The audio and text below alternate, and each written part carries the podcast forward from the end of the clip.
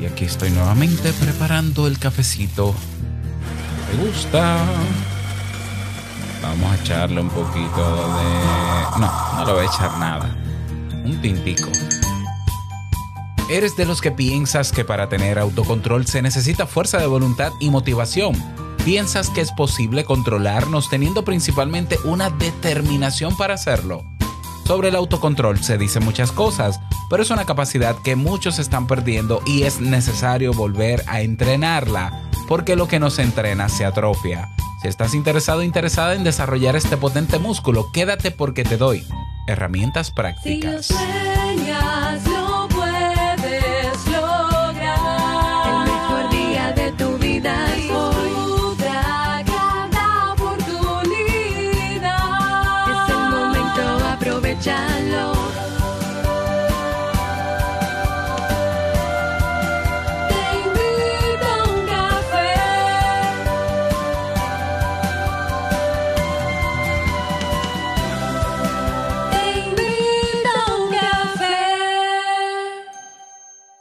Y ahora contigo, Robert Sasuki, consultor en desarrollo humano y emprendimiento.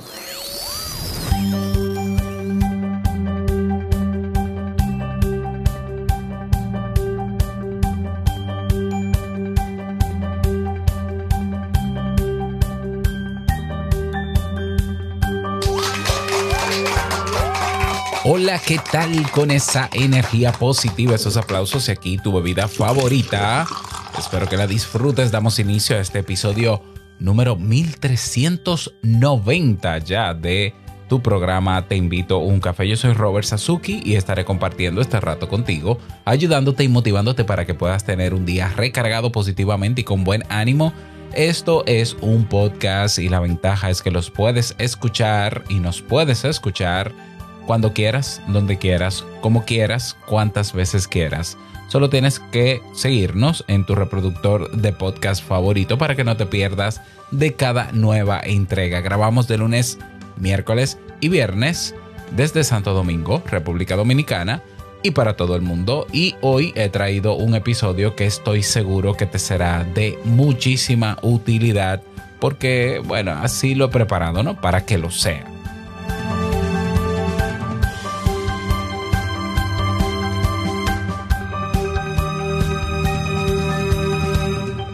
Recordarte que en Kaizen, en nuestra academia Kaizen, tienes cursos de diferentes áreas que te pueden ayudar a avanzar, a crecer, a aprender en algún aspecto de tu vida. Esta semana estamos estrenando, estamos prevalidando y prelanzando el curso de estrategias para la creación de contenidos en redes sociales, pero también tenemos cursos de desarrollo personal. ¿eh? Eh, son en total 43 cursos que tenemos hasta el momento en Kaizen y cada semana vamos a ver si podemos proponer un curso nuevo para que te motives a hacerlo. Así que pásate por kaizen.com, adquiere tu curso. Ya los cursos se adquieren con pago único, acceso de por vida. Te incluyen tutoría personalizada, actualización de las lecciones si es necesario y muchos otros beneficios más. Así que ve a kaizen.com para que eh, aproveches nuestros cursos. Mm, y invitarte a que te unas a nuestra red social, sasuke.social, donde tienes un espacio libre, abierto ah, para expresarte, para compartir las cosas que quieras, ¿no? Entonces es como un Twitter, pero no es tóxico como Twitter, porque no tiene un algoritmo, porque no te hace sentir más importante que nadie. Incluso eh, tenemos un sistema de verificación estandarizado para todos los que se unan a Sasuki Social, o sea que eh, eh, el famoso check azul que muy poca gente consigue en plataformas como YouTube, perdón, como Twitter, aquí tú la tienes desde que entras y no necesitas ni miles de seguidores ni nada de esas tonterías. Ve a sasuke.social, crea tu cuenta y comienza a compartir con nosotros quién eres, qué haces y demás. He conocido gente maravillosa ahí dentro que era parte de la comunidad de Te invito a un café, pero como la comunidad está generalmente en Telegram y es la mayoría muy pasiva, muy pasiva eh, en términos de comunicarse, Aquí, como tienen un espacio donde pueden hablar y pueden ser protagonistas de lo que quieran, pues eh, he disfrutado las publicaciones de muchas personas dentro de esa Suki social. Y para eso fue creada, así que aprovechala. Bien, y vamos a dar inicio al tema central de este episodio que he titulado Cuatro maneras efectivas para tener autocontrol. Eh, si notas mi voz un poco apagada, sí, eh, a propósito estoy haciendo el esfuerzo y, estoy entrenándome en hablar de manera ah, menos forzada. Ya, y eso se va a notar. Y no es que estoy ni desanimado ni nada, sino que eh, como yo suelo grabar con mucha intensidad y mucha energía, eso cada día me está pasando factura. Entonces estoy teniendo días con mucho dolor de garganta. Y sí, estoy en tratamiento y demás, pero yo creo que eh, si yo sigo con ese nivel de intensidad hablando, me voy a quedar mudo. Entonces voy a bajarle a la intensidad. Voy a bajarle la intensidad, voy a hablar un poquito así más suave. Eh, lo bueno es que la mayoría de las personas que me escuchan lo hacen con un auricular eh, así no maltrato sus oídos, no me maltrato yo la garganta. Ya. Y ojalá y no se me olvide mantener ese nivel de intensidad. Vamos a hablar de autocontrol, autocontrol psicológico. Bueno, sí, también se le pudiera llamar autocontrol psicológico. Estamos hablando de la capacidad que se entrena, ojo con esto, la capacidad que se entrena de gestionar los impulsos, de gestionar las emociones pero también de gestionar los comportamientos. El autocontrol es lo que mejor nos diferencia de los animales. Eh, popularmente decimos, no, eh, la capacidad de pensar es lo que nos diferencia de los animales. También, pero eh, digamos que los animales tienen una manera de pensar. O sea, tienen pueden pensar en función de las capacidades cerebrales que tienen pueden incluso analizar cosas. O sea, tú pones un perro en, una situación eh, en, que él tiene que tomar una decisión y tú, y tú, óyeme, y el perro tiene una capacidad de, análisis a su nivel, evidentemente, que lo va a llevar a tomar esa decisión y la toma. Ya, pero no me voy a meter en ese tema, ¿no? Porque de psicología animal hace mucho que no sé nada eh, lo que sí nos diferencia muy marcadamente de los animales es la capacidad de autocontrolarnos. También por eso cuando vemos una persona que no está autocontrolada o que se deja llevar por las emociones o por los impulsos, parece un animal. Y decimos, pero es un perro, pero eso es un animal, Dios mío, ¿cómo no, no puede detenerse a pensar antes de decir eso o hacer eso? Bueno, el autocontrol tiene mucho que ver con eso. Hay personas que piensan que el autocontrol se logra con fuerza de voluntad y con motivación solamente. Y no es que son dos factores que no, que no sean parte de esto, pero no son realmente determinantes. ¿eh? El, el, el famoso error fundamental de atribución del que hablamos hace un tiempo aquí en Te invito a un café, no hace mucho, siempre nos lleva a deducir que si alguien quiere lograr algo, tiene que poner de su parte y basta con eso. Tiene que decidirlo y basta con eso. Ah, ¿tú quieres, tú quieres autocontrolarte? Bueno, pues decídelo y eh, usa tu fuerza de voluntad para eso. No es así. No es así. De hecho, eh, solemos verlo en el otro, ¿no? Solemos cometer el error de creer que el otro lo que necesita es pensar positivo, poner de su parte, pero cuando nos toca a nosotros tener autocontrol, nos damos cuenta de que no es tan fácil y no solo depende de tener fuerza, fuerza de voluntad o capacidad de decidirlo. Y hay otros factores que influyen y de eso vamos a hablar. Entonces, vamos a mencionar cuáles son esos factores que influyen y vamos a atacar con una herramienta o con un, sí, con una herramienta cada uno de esos elementos. Entonces, cuando eh, eh, autocontrol, eh, nosotros necesitamos de autocontrol. Vamos a justificar esto. Nosotros los seres humanos necesitamos autolimitarnos en nuestro comportamiento, pero también en nuestra manera de pensar, pero también en nuestra manera de sentirnos y de, expresar esos sentimientos. Necesitamos límites. ¿Por qué? Porque cuando nosotros nos limitamos, de alguna manera nos cuidamos, porque cuando nosotros nos limitamos, cuidamos también a los otros. El mejor ejemplo, bueno, hay muchos, pero un ejemplo muy que tú vas a entender, el tema de la pandemia. ¿Qué fue lo que hizo que la pandemia, bueno, que, que la enfermedad se convirtiera en pandemia? ¿Y cuáles eran las medidas que siempre se promovían? Se promovía el autocontrol. O sea, lo que hizo que la, el, el tema este del COVID se hiciera pandemia, eh, evidentemente el contagio humano con humano. Entonces, ¿qué fue lo que se le dijo al humano? Contrólate. O sea, no es que no salgas, pero por lo menos ponte algo que no transmite el virus, que cuando tú puedas toser, eh, proteja al otro. Eh, ¿El qué? Mascarillas. ¿Mm? A la mascarilla es un, un elemento de autocontrol del comportamiento. ¿Ya? Eh, bueno, que eso no le quita lo, lo impertinente a mucha gente. Bueno, pero el impertinente en algún momento se da cuenta de que para lograr cosas va a necesitar controlarse también. ¿Ya? Que esa persona muy pasional o que se deja llevar constantemente por, por, por lo que siente también necesita controlarse porque hay sentimientos que si tú no los controlas te consumen a ti. Por ejemplo, la ira.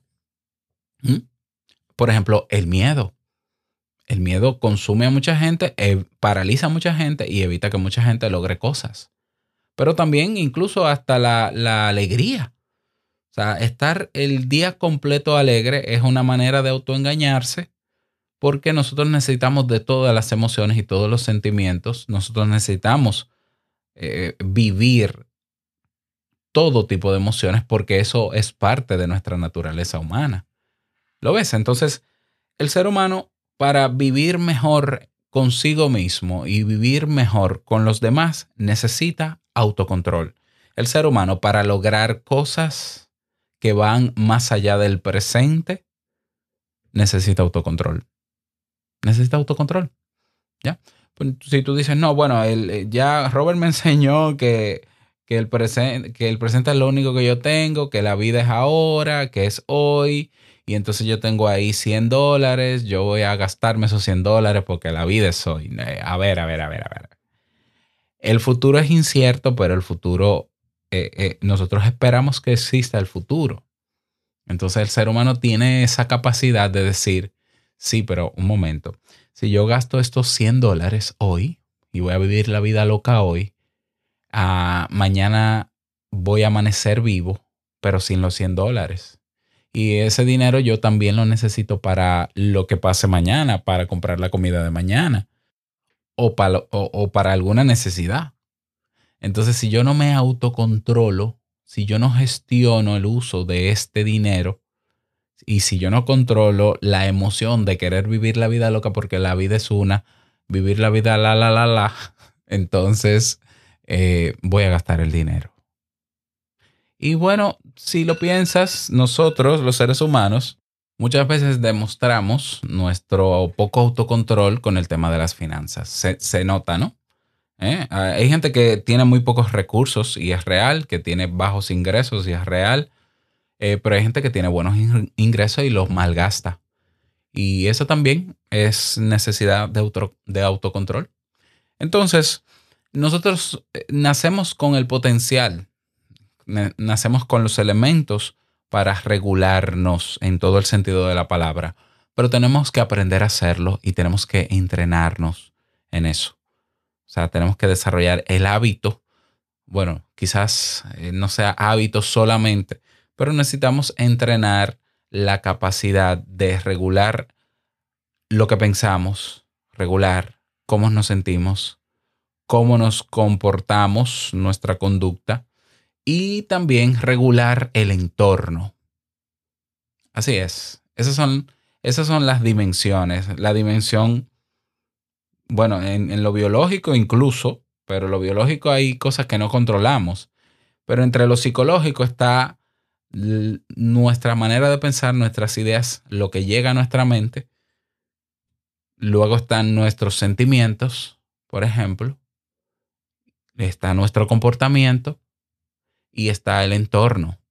Entonces, si nosotros logramos atacar o regularnos frente a esas cuatro dimensiones o áreas, pues yo creo que se hace mucho más efectivo el autocontrol.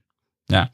Si solamente atacamos uno o atacamos dos, pues los otros dos eh, pueden ah, dañarnos toda esa planificación. Así que vamos a trabajar en ello. Vamos con la manera efectiva número uno para lograr autocontrol.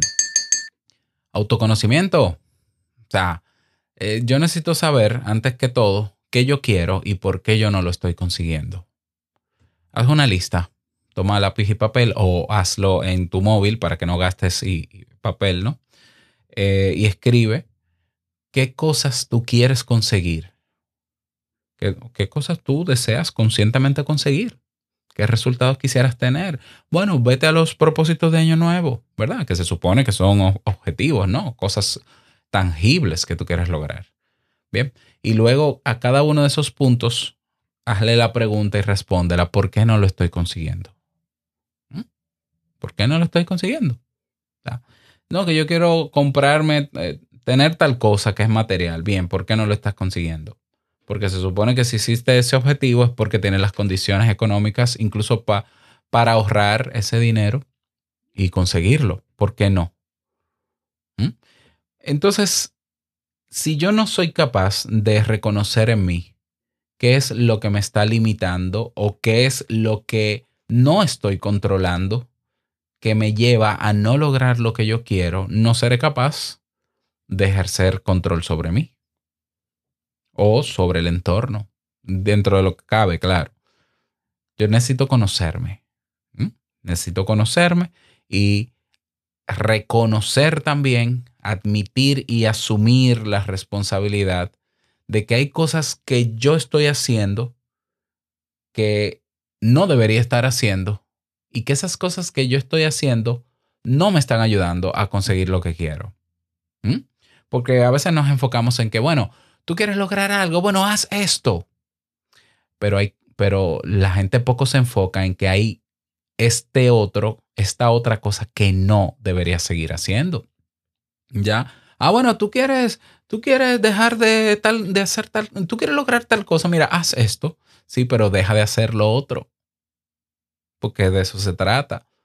No, porque yo quiero lograr un, el hábito de tal cosa, pero tienes otro que te daña, te daña esa posibilidad, que, te limita esa posibilidad. Entonces, ¿qué tú quieres?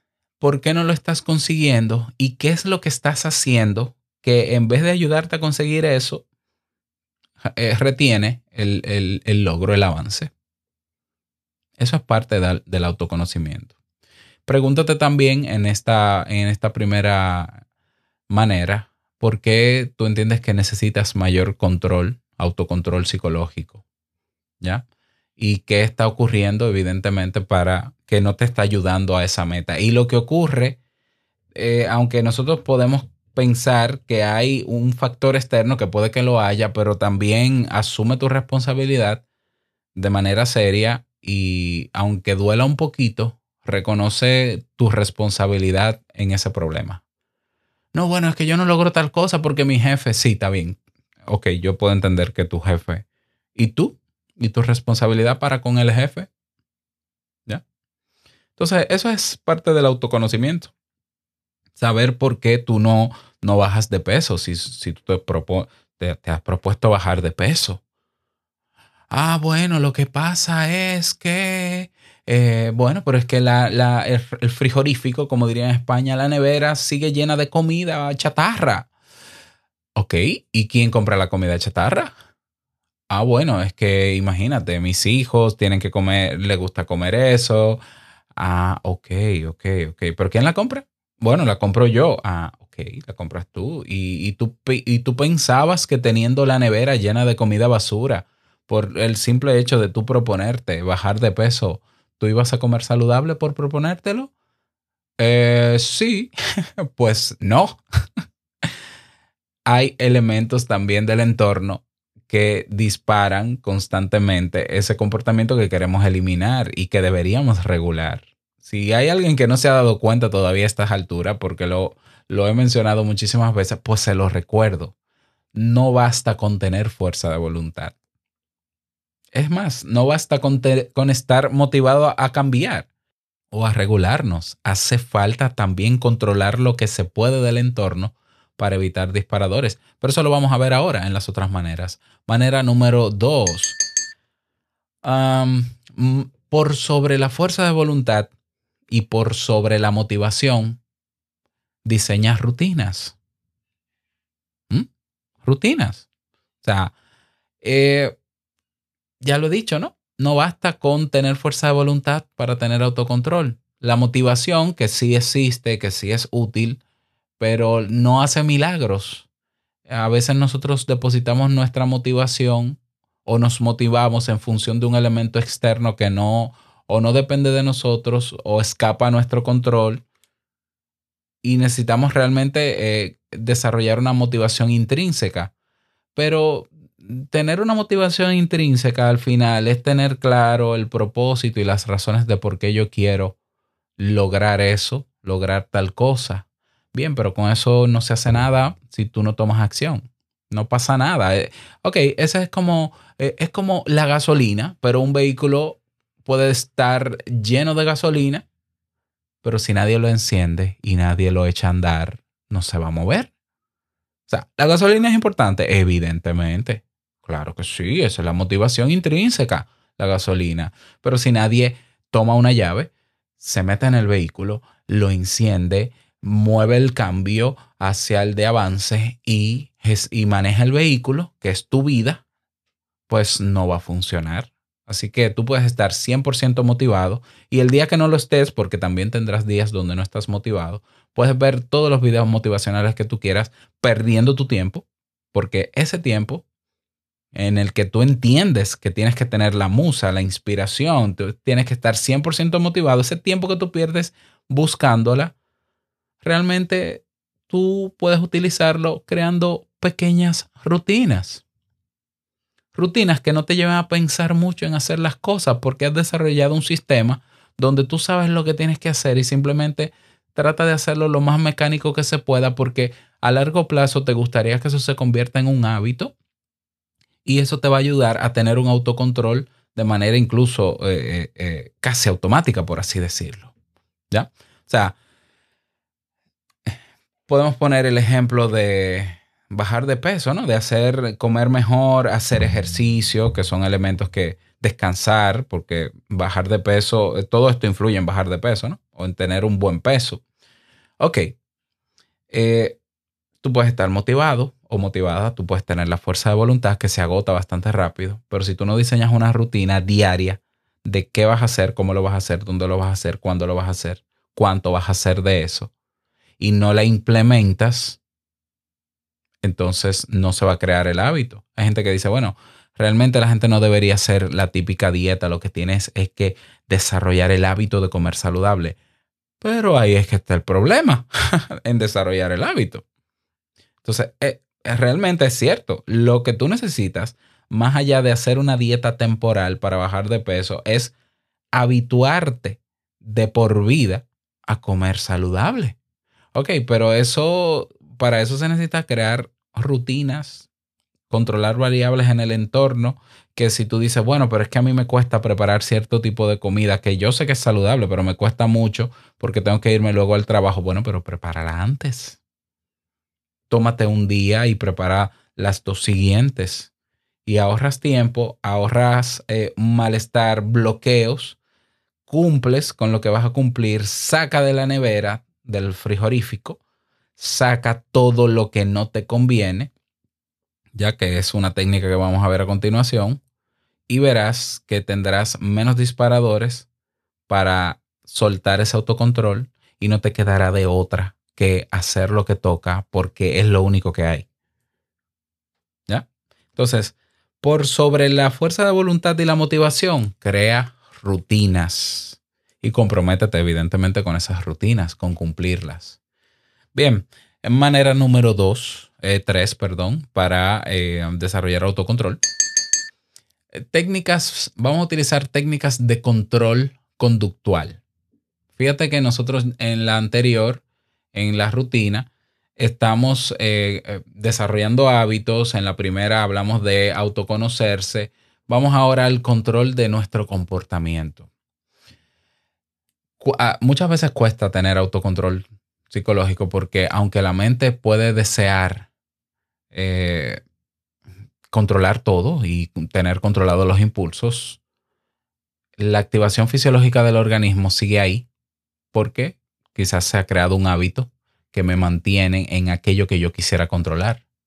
Mm, entonces, mira, qué, qué curioso. Vamos a seguir con el mismo ejemplo de la dieta. Las personas cuando hacen dieta sienten, dicen sentir mucha ansiedad, pero la verdad también puede ser que esa ansiedad siempre la han tenido y que el cuerpo aprendió a activar la ansiedad en ciertos horarios previos a la comida o en ciertos horarios que estaba, que estaba habituado y esa ansiedad antes se respondía a esa ansiedad comiendo. Como ahora hay que controlarse, uno siente la ansiedad, pero es que no puedo, pero es que esa ansiedad era parte de un hábito. Entonces, otra vez el cuerpo tiene que acostumbrarse a que a esta hora ya no recibe ese alimento como antes lo recibía. ¿Mm? Entonces, para gestionar, gestionar esa hiperactivación, como llamamos, es bueno considerar las siguientes estrategias.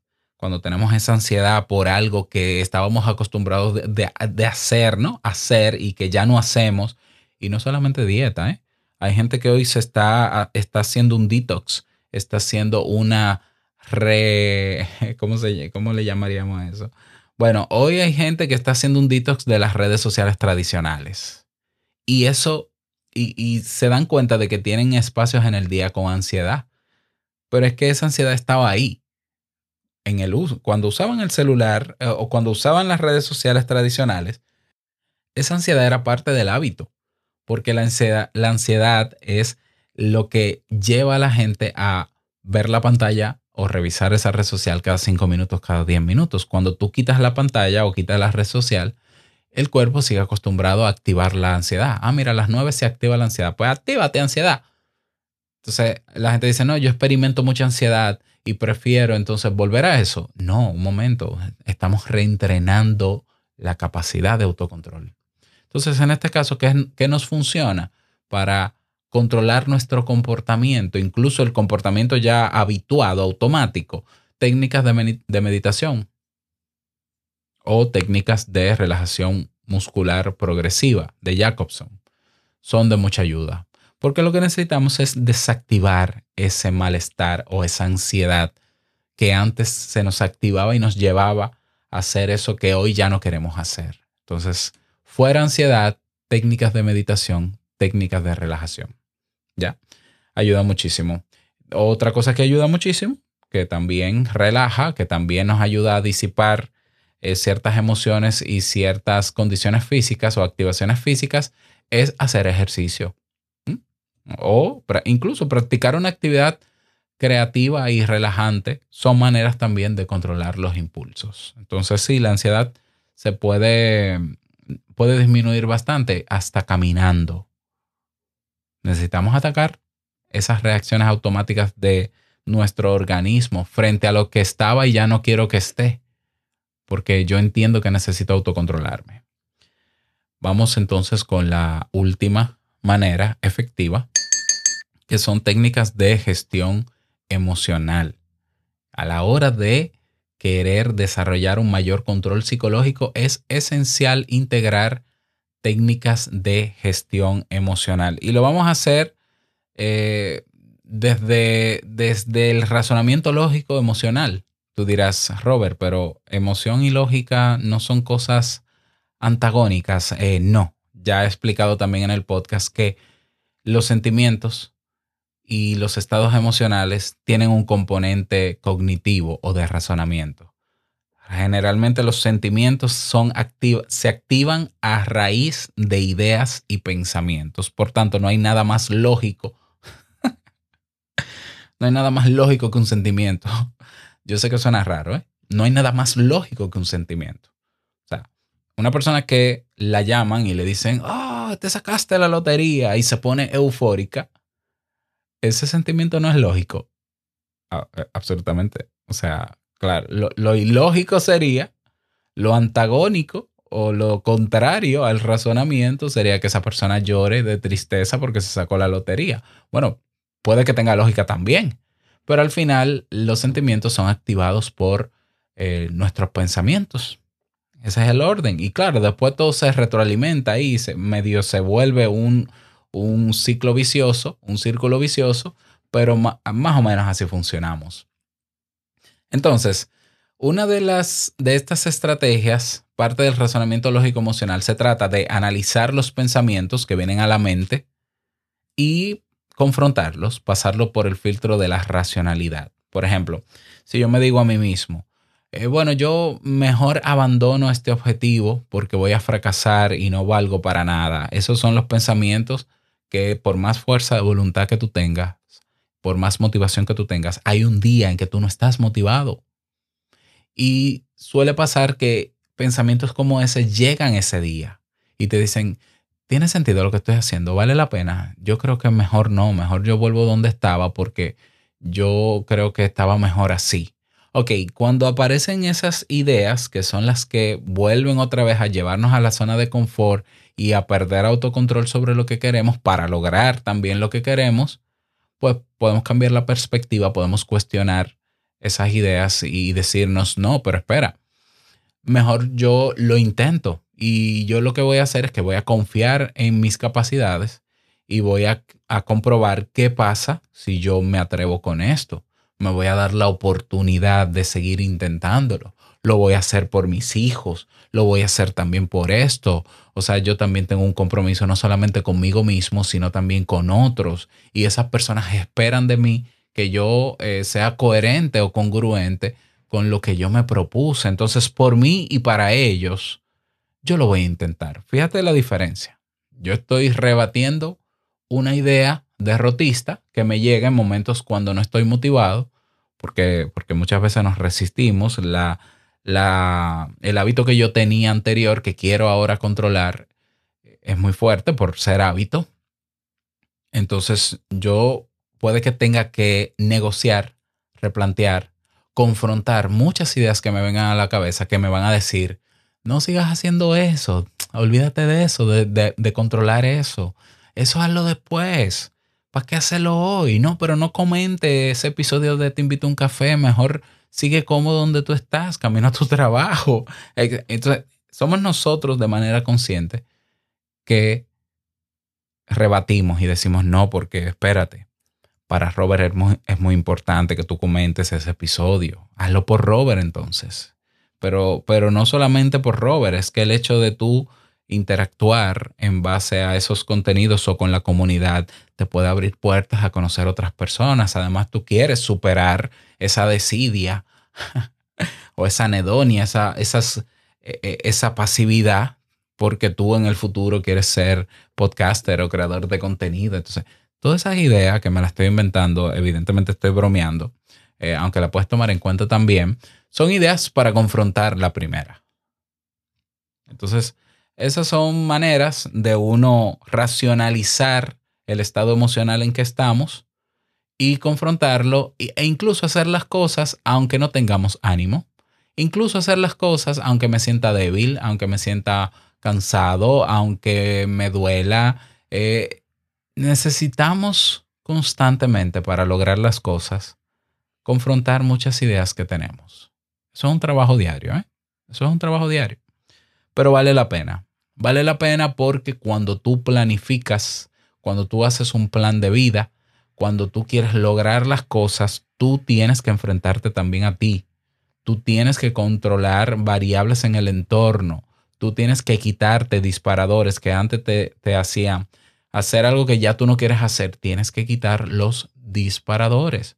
Es mi lucha con el tema de las redes sociales. Hay gente que me dice, no, porque tú no tienes que eliminar las redes sociales tradicionales ni quitar la aplicación. Tú lo que tienes es que no entrar a ellas. si fuera tan fácil. Si tú no quitas un disparador que, que activa en ti un comportamiento y un estado emocional, si tú no lo quitas de tu vista, nunca lo vas a lograr porque eso se llama condicionamiento operante.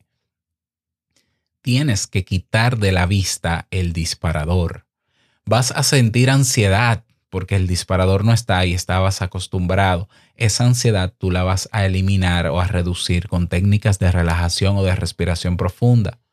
Punto número tres, ¿verdad? Y entonces va a llegar un momento, pasarán unos días, donde el nivel de ansiedad incluso va a aumentar porque no tienes el disparador que activaba la, dopa, la ansiedad para entrar a eso que te genera placer y, liberación de dopamina, que la gente cree que todo lo que causa placer es bueno. No todo lo que causa placer es bueno. Tiene por qué serlo, piénsalo. Bueno, pasará un tiempo y ya tu cerebro dejará de activar esa ansiedad porque va a aceptar que no hay un disparador o porque tú sustituiste ese disparador por otro. Así es como funcionamos los seres humanos. Somos complejos. Si, fuéramos tan, si fuera todo tan simple como vamos a tener fuerza de voluntad, todo el mundo lograría todo. Todos fuéramos lo mismo. Todos fuéramos exitosos en lo que queremos. No existieran estos podcasts de productividad ni de psicología. ¿Para qué? Si todos somos perfectos. Somos más complejos que eso y no podemos quitarnos de vista la importancia del entorno sobre nuestro comportamiento entonces, esas son las cuatro maneras efectivas que te propongo en el día de hoy para gestionar el autocontrol. Te las resumo. Eh, autoconocimiento, qué quiero y por qué no lo estoy consiguiendo, una reflexión. Más allá de la fuerza de voluntad y motivación, rutinas eh, efectivas, comprometerse con ellas, realizarlas.